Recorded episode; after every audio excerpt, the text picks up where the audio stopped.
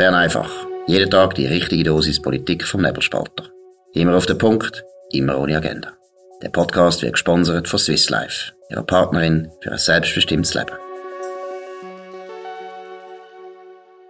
Ja, das ist die Ausgabe vom 5. April 2022. Stefan Milius und Markus Somm. Katrin Bertschi, das ist Nationalrätin von Bern, von den Grünliberalen, hat vom Bundesgericht nicht recht bekommen. Sie muss jetzt Geld zurückzahlen. Sie hat eine Entschädigung verlangt oder eingezogen gehabt dafür, wo sie Mutterschaftsurlaub gehabt hat. Und es ist eben rausgekommen, sie ist gleichzeitig gleich ins Parlament arbeiten. Jetzt, das ist ein recht, ein rechter Hammerschlag. Äh, was muss man da dazu finden, Stefan? Also gut, das Bundesgericht hat mal klargestellt, dass die Arbeit im Nationalrat tatsächlich Arbeit ist. Ich finde das schon bewundernswert. Man könnte es auch ganz anders auslegen. Das finde ich schon mal schön. Ja, grundsätzlich ist es einfach. Sie hat einen Knopf gedrückt, sie hat sich an der Abstimmung beteiligt, sie ist dort präsent gewesen, sie hat etwas gemacht, wo sie dafür entschädigt wird, nicht zu schlecht und hat gleichzeitig Mutterschaftsurlaub äh, quasi auszahlt bekommen, also doppelt verdient. Sie sagt, ja, ich habe ja meine demokratischen Rechte wahrgenommen und der Bundesgerichtsentscheid bedeutet, dass ich das als gewählte Parlamentarierin gar nicht darf, während ich eine Mutter bin. Das Ganze ist schon wieder so ein bisschen auf die arme Mutterschiene gestellt worden. Gleichzeitig muss man natürlich sagen, niemand hat den Faberci verweigert, um den Knopf zu drücken. Sie hat vielleicht einfach kein Geld sollen dafür verlangen. Tatsache ist, dass halt jede Frau, die Mutterschaftsgeld bekommt, in dieser Zeit nicht sonst noch auf irgendeiner Lohnliste darf stehen oder etwas beziehen. Und da sollen die Oberen nicht anders behandelt werden als die Unteren. Von dort her ist das eigentlich relativ logisch, was das Bundesgericht macht, jetzt so mit einem gesunden Menschenverstand. Ja, ich finde es auch interessant, dass sie wie, je nach äh, Fragestellung, tut sie im Prinzip die Interpretation von ihrer Tätigkeit ändern, oder? Wenn sie sagt, das ist ein politisches Recht, ich finde schon mal den Begriff ein bisschen problematisch, weil sie wird gewählt vom Volk zum im Parlament das Volk vertreten. Das ist eher eine Pflicht. Also ich würde sagen, es ist eine demokratische Pflicht, wo sie da wahrnimmt und nicht das Recht. Sie hat nicht das Recht im Parlament zu sitzen, sondern sie hat Pflicht im Parlament zu sitzen. Das Volk hat gesagt, ich will, dass du uns vertrittst. Das ist der eine Punkt. Und wenn man die Auffassung hat, dann sollte man aber auch kein Geld nehmen dafür, oder? Das ist der Punkt. Dann ist es nicht normale Arbeit. Aber gleichzeitig ist sie ja eine Linke, also Grünliberale, aber das sind ja meistens eigentlich Linke ideologisch gesehen und findet natürlich parlamentarische politische Arbeit ist eigentlich ein normaler Job. Und sobald es ein normaler Job ist, ist völlig klar, dann gelten die ganz einfachen Regeln. Mutterschaftsurlaub heisst, du darfst auch nicht arbeiten. Das ist ja der Witz. Das ist ein bisschen ähnlich wie ein Arbeitsloser, der Arbeitslosengeld bezieht und trotzdem arbeitet. Das ist ganz eine normale Regel im Sozialstaat, wenn man ja, wenn man Beiträge verlangt, weil man einen Sozialfall oder einen Mutterschaftsfall hat und so weiter, dann kann man nicht einfach gleichzeitig so tun, als wäre nichts passiert. Oder eben, ich sage es nein, man ist wirklich ein Milizpolitiker und dann kommt man aber auch kein Geld über und dann hätte sie ja gar keine Mutterschaftsentschädigung müssen verlangen ich stumm vor allem immer, ich weiß nicht, ist es Naivität, ist es vielleicht auch ein bisschen Geldgier, was ist, was auch immer das es ist, aber es ist doch eigentlich eine Steilvorlage, wenn so Parlamentarier offensiv von Anfang an gesagt hätte, ich bin Mutter geworden, ich beziehe Mutterschaftsurlaub, aber selbstverständlich lasse ich mir es nicht nehmen, um die Stimme im Parlament abzugeben und selbstverständlich auch ohne Geld. Das wäre ja PR-mäßig so einfach, äh, stattdessen das von, Instanz zu Instanz weiterzuziehen und da damit ja sogar noch zu sagen, hey, ich will den Stutz und zwar doppelt oder dreifach, das ist ganz unglücklich und, und ich denke gerade eine GLP, wo sonst sehr vieles eigentlich offensichtlich richtig macht, wenn man so die Wähleranteile anschaut, die Wählerfolge, äh, dort hätte jetzt den Leuten ein bisschen mehr zu, dass sie sich vorher überlegen, was schenkt auf meine Marke ein und dann gibt's halt mal ein paar Wochen lang bisschen weniger Geld. Ich nehme nicht an, dass Frau Bertschi irgendwie im Fall für die Suppenküche ist. Also von dort her hat sie das relativ einfach und elegant und sogar noch auf die eigene Marke einzahlend können lösen. Und stattdessen hat sie etwas wieder durchstieren. Und wenn ich so ein bisschen in den Kommentaren rumlese, es kommt bei den Leuten nicht wahnsinnig gut an. Der Stammtisch findet, hey, ich muss, äh, auch für mein Geld arbeiten und ich komme auch nicht einfach von zwei äh, Quellen Geld über. Da hat sie eine Chance verpasst und das Ganze sogar noch ein bisschen, noch ein bisschen schlimmer gemacht. Absolut. Und ich meine, ist auch interessant, auch wieder aus einer, aus einer linken Sicht, wenn ein Arbeitgeber würde verlangen von einer Frau, die im Mutterschaftsurlaub ist, dass sie ab und zu halt gleich kommt arbeiten, was gäbe das für einen Aufschrei bei der Linken? Und das, wenn man jetzt ein bisschen weiterdenkt, das Volk ist eigentlich der Auftraggeber, oder? Ist eigentlich der Arbeitgeber von der Katrin Bertschi. Also der Arbeitgeber Volk hat wahrscheinlich nicht verlangt, dass sie geht abstimmen und arbeiten sondern äh, jeder hätte gefunden, nein, du bist jetzt äh, im Mutterschaftsurlaub und wir haben ja den Mutterschaftsurlaub haben wir ja eingerichtet, weil wir Mütter wollen schützen, weil schwanger sein und nachher ein Kind gebären und nachher auch aufziehen, die ersten paar Monate oder die nächsten 20 Jahre, wie wir beide wissen, ist ein riesen Aufwand. Das wird die Gesellschaft ja entschädigen. Und wenn nachher jemand das so tut, als wäre das eben nichts wert, dass man da eine Entschädigung überkommt, man kann im Prinzip gleich arbeiten, tut man eigentlich alle Argumente, die die Linken sonst gehabt haben, einfach auf den Kopf stellen. Also es ist auch, ich finde es eben auch politisch, finde es ist nicht nur menschlich enttäuschend, oder? Das ist ja da, wo eben sehr viele Leute in den Kommentaren natürlich sagen, das ist menschlich enttäuschend, weil es grenzt an Abzug Abzocken. Es ist klassisches Abzocken. Nein, es ist auch politisch, finde ich sehr dumm. Ja, es ist ein Abzocken, aber das Ärgerlichste ist eigentlich daran, ähm, in den meisten Fällen wäre ich eigentlich froh, wenn die GLP jemand weniger hätte, der auf den Abstimmungsknopf drückt. Das wäre darum herrlich gewesen, wenn sie das am bewussten Tag auch nicht gemacht hätte. Und dann hätte ihr sogar fast noch das Geld gönnt. Genau. Und jetzt noch ein anderes Thema. Ukraine da gibt es den Vorwurf von der Ukraine, dass IKRK eine einseitige Organisation ist. Das ist ein Vorwurf, der nicht so wahnsinnig häufig kommt, kommt schon immer ab und zu, aber nicht sehr häufig. Was ist denn davon zu halten, Lu?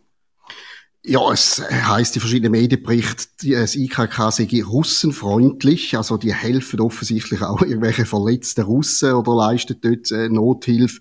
Es geht auch um ein Bild, wo der IKK-Präsident ähm, russische Außenminister offensichtlich geschüttelt hat und ihn da dabei sogar noch nett freundlich angrinst hat.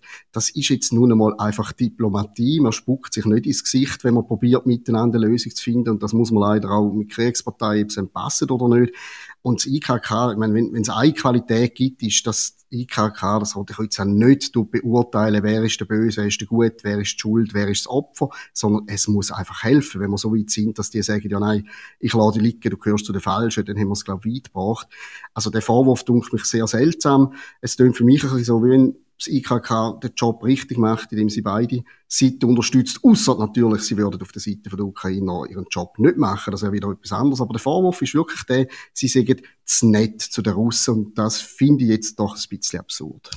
Ja, es zeigt sich eben, dass wahrscheinlich schon so ist, dass immer eine gute Presse verführt immer zu ungeschicktem Verhalten, oder? Ich meine, die Ukrainer, und das ist ja eine Leistung vor allem natürlich vom Präsident Zelensky, ehemaliger Schauspieler, ein Comedian und das hat sicher auch ein bisschen mit diesen Talent zu tun. Er hat wirklich den Kommunikationskrieg, sagt man so, gegen Russland natürlich triumphal gewonnen. Das ist ja extrem, wie eindeutig eigentlich Meinung ist, im Westen zumindest, die anderen Länder sieht es ein bisschen anders aus, aber im Westen ist doch die antirussische Haltung absoluter Konsens.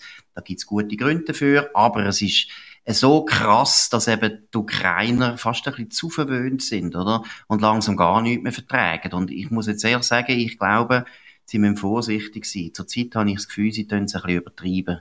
Es führt, es wird dazu führen, dass da einen Backlash gibt, oder? Also, das Gleiche ist ja zum Beispiel der Botschafter von der Ukraine in Berlin der tut also für einen Botschafter schon die Deutschen die ganze Zeit zusammenstauchen auf eine Art, wo man sich nicht gewöhnt ist von einem Diplomat. Das würden wir uns in Bern auch verbieten, dass ein ausländischer Botschafter so krass immer unsere Politik verurteilt.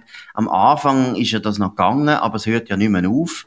Also ich habe das Gefühl, jetzt einfach ein guter Tipp an die ukrainischen Kommunikationsabteilungen sie überziehen es jetzt. Also wenn es so weitergeht, wird dann plötzlich ein Backlash äh, spürbar werden im Westen. Das ist ein guter Punkt. Jetzt, wo du sagst, fällt mir das auf. Es erinnert mich so ein bisschen an wie ein, ein verwöhntes Kind, wo einfach immer gelobt worden ist, wo alle gern haben. Und irgendwann äh, kommt auch ein anderer irgendetwas über und dann findet er, hey, geht's noch? Ich bin doch da. Das hat wirklich ein bisschen die Anmutung. Und es ist schon so. Also, sie haben natürlich wirklich sehr vieles sehr richtig gemacht und sehr unisono in so einer Breitengrade sind sie gelobt worden, beziehungsweise sind Sympathien ihnen zugeflogen, die Herzen ihnen zugeflogen. Aber man müsste dann Größe zeigen, um zu sagen, Moment, das IKK ist eine übergeordnete Organisation, keine Kriegspartei, kein, äh, niemand, der irgendwo auf irgendeiner Seite sollte stehen, aus Prinzip. Und das hätte eben, jetzt sind wir wieder fast bei der Frau Bertschi, es hätte die Größe gezeigt, wenn die Ukrainer einfach sagen, hey, ist schön, helfen die auch den Russen, selbstverständlich ist eure Aufgabe, und wir wollen auf keiner Seite Not und Elend und dass irgendjemandem nicht geholfen wird.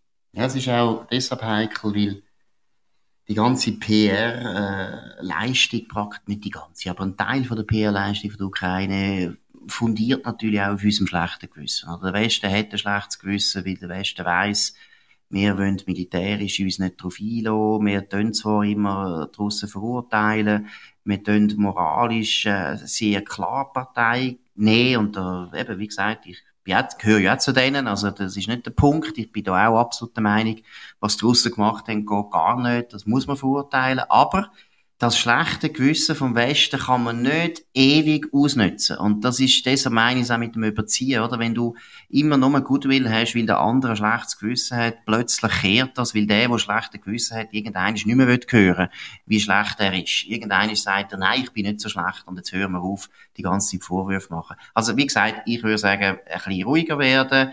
Sie haben den PR-War War eindeutig gewonnen. Sie müssen jetzt nicht sich zu Tode siegen sehe ich auch so. Und jetzt ist mir gerade aufgefallen, äh, heute ist, heute ist GLP irgendwie bei mir ganz hoch auf der Liste. Ich habe jetzt gerade vorher über die gefrotzelt, aber ich bin heute nochmal über etwas gestolpert, was GLP betrifft. Ich bin jetzt schon fast der Propagandaminister von denen. Ich will aber wirklich nur darauf kommen, es hat heute ein hübsches Porträt im Tagesanzeiger vom Jörg Gross, vom Präsidenten der Grünen Liberalen. Und das ist ja so ein, ein Ding, wo man es liest und da kommt man ganz einen, einen guten Eindruck über von dem Mann und man würde gerne mit ihm ein Bier trinken und gleichzeitig ist es dann gleich fast schon wieder von lauter Nettigkeit nicht nett. Da wird nämlich als progressive Bünzli bezeichnet, als uncharismatisch. Der ganze, ganze Porträt dreht sich eigentlich um die Frage, wie zur Hölle kann eine Partei so erfolgreich sein, wenn sie so einen farblosen Präsident hat. Und am Schluss kommt es dann irgendwie wie so ein bisschen zur Auflösung, gerade drum, GLP ist nicht fassbar politisch, der Präsident ist nicht fassbar politisch, also kann man ihm auch gar nicht nachsagen. Und vielleicht liegt da drin sogar ein Stück vom Erfolg. Das ist eine interessante These, die ich aber eigentlich nicht teile. Ich glaube, der Tagesanzeiger, äh, also, da sind viele Journalisten, die ich einmal glaube, haben nicht so richtig gespürt, wie Politik in der Schweiz funktioniert. Und ich glaube, bei Jürgen Grossen ist schon die halbe Miete seine Herkunft, oder? Der Dialekt. Und er ist ein Oberländer, er ist ein Berner Oberländer. Er kommt äh, aus, aus dem Berner Oberland, wo wir grundsätzlich schon mal einfach eine gewisse Sympathie haben, weil das ist Ferienlandschaft, das ist ein bisschen so wie die Tessiner und Bündner leben ja von dem, dass wir einfach immer gute Tage, gute Tage verleben in ihren Gegenden.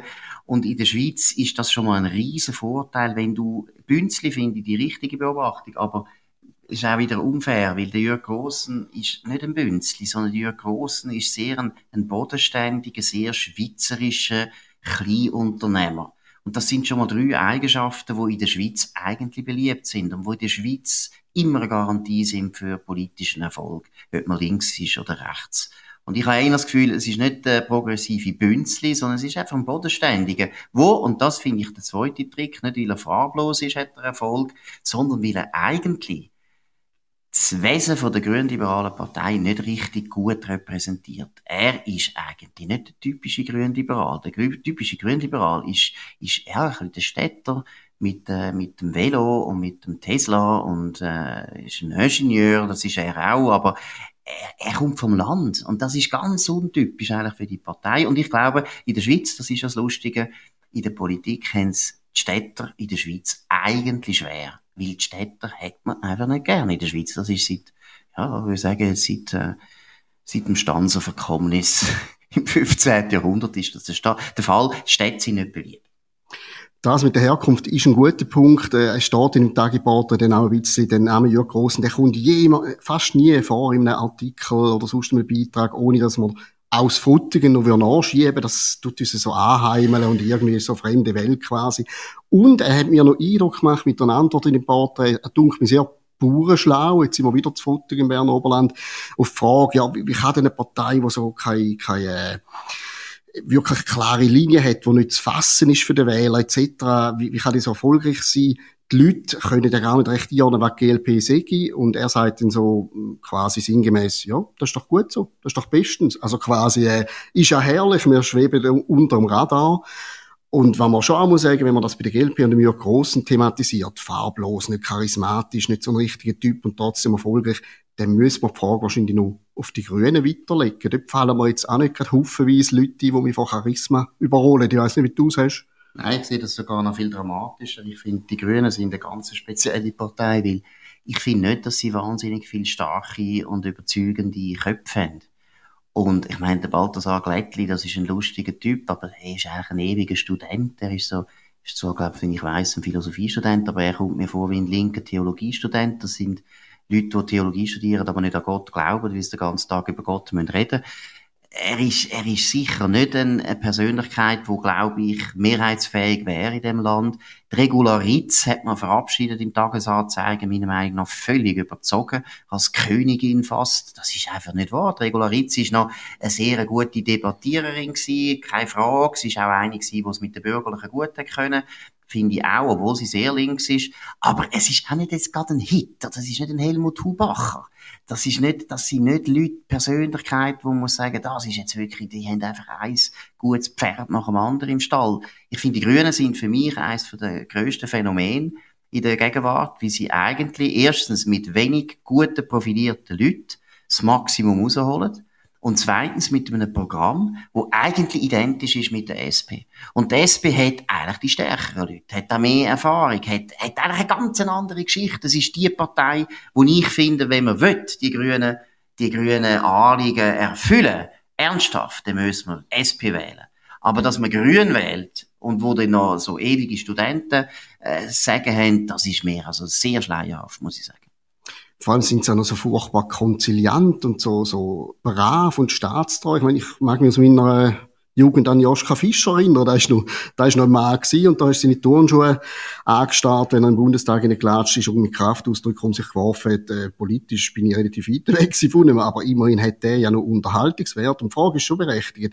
Wenn sie ja schon ein bisschen politisch deckungsgleich mit der SP sind und sich dann aber nicht einmal so ein bisschen als die, die wilden, unzähmbaren äh, gebärdet, sondern eigentlich genau so eben konziliant sind wie eine SP, dann ist wirklich die Frage, wie kommt es dazu, dass die einen abräumen und die anderen nicht. Vielleicht ist es letztlich gleich so, dass äh, bei den Themen, wo halt in den letzten Jahren einige Hype ausgelöst haben, Klima etc., dass man, obwohl es praktisch die gleiche Positionen sind, wie die Grünen so einen Grundvorschuss gibt, jetzt einfach von ihrer Geschichte her, dass man einfach sagt, die sind noch ein bisschen näher dran, das ist das Original und, und dass man dann von dort vielleicht in die Richtung rennt. Ja, ich glaube, es hat auch mit dem Geheimnis von dem Begriff Grün zu tun, wo halt extrem gut in die akademische Oberschicht reinpasst äh, die Leute haben eigentlich nicht ein schlechtes Gewissen heute, dass sie, dass sie vielleicht irgendwie reicher sind als andere. Das beschäftigt die weniger, sondern es beschäftigt sie viel mehr, dass sie persönlich dafür verantwortlich sind, dass der Planet jetzt untergeht.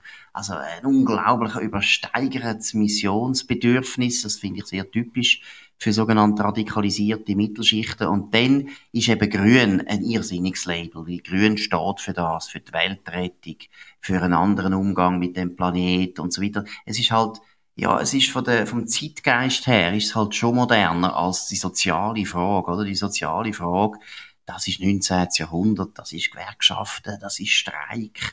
Das sind alle die Sachen, wo man zwar so aus Nostalgie in der linken Kreise schon noch hochhaltet, aber wo ich glaube, da spielt nicht Musik. Musik spielt eher bei den klassischen Vogue-Themen und da gehört eben die Rettung vom Planet, von der Erwärmung da spielt das viele größere Rolle. Das ist auch bei den Grünliberalen so. Also ich glaube, das Label Grün ist dort auch ganz, ganz matchentscheidend. Und dort ist natürlich das Versprechen, es ist eine schweizerische bürgerliche Partei, wo aber auch grün ist. Deshalb glaube ich wirklich, die Jürg Grossen, um das noch einmal aufzugreifen, die Jürg Grossen ist eigentlich die perfekte Verkörperung von dem, was die grünliberalen äh, Wähler wollen. Ob denn die grünliberalen Politiker das erfüllen, ist eine andere Frage. Ich glaube nicht. Sie sind viel zu links, aber das ist eine andere Frage.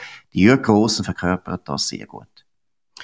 Ich würde einfach sagen, wir müssen an dieser Stelle gerade langsam hören, Markus. Mir wird es ein bisschen zu grün. Ich habe schon, wenn ich mir vorstelle, dass ich nachher in den Karren reinhocke und abfahre, dann, dann fühle ich mich schon fast ein bisschen schlecht, weil wir jetzt so, so vergrünt gewesen sind. Ich muss das irgendwie nachher schnell abschütteln, äh, mit einem Bier und dann kann ich vielleicht dann gleich wieder ins Auto steigen. Gas geben, den Gas geben, extra schnell fahren. Mhm. Und viel CO2 in die Welt raus pusten und dann wieder betten. Das ist natürlich, das ist ein bisschen so die katholische Haltung, die natürlich auch zum Grünen gehört. Aber das ist es Bern einfach vom 5. April 2022. Stefan Milius und Markus Somm.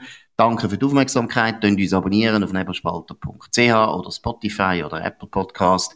Könnt uns vor allem weiterempfehlen und wir hören uns wieder morgen zur gleichen Zeit auf dem gleichen Kanal.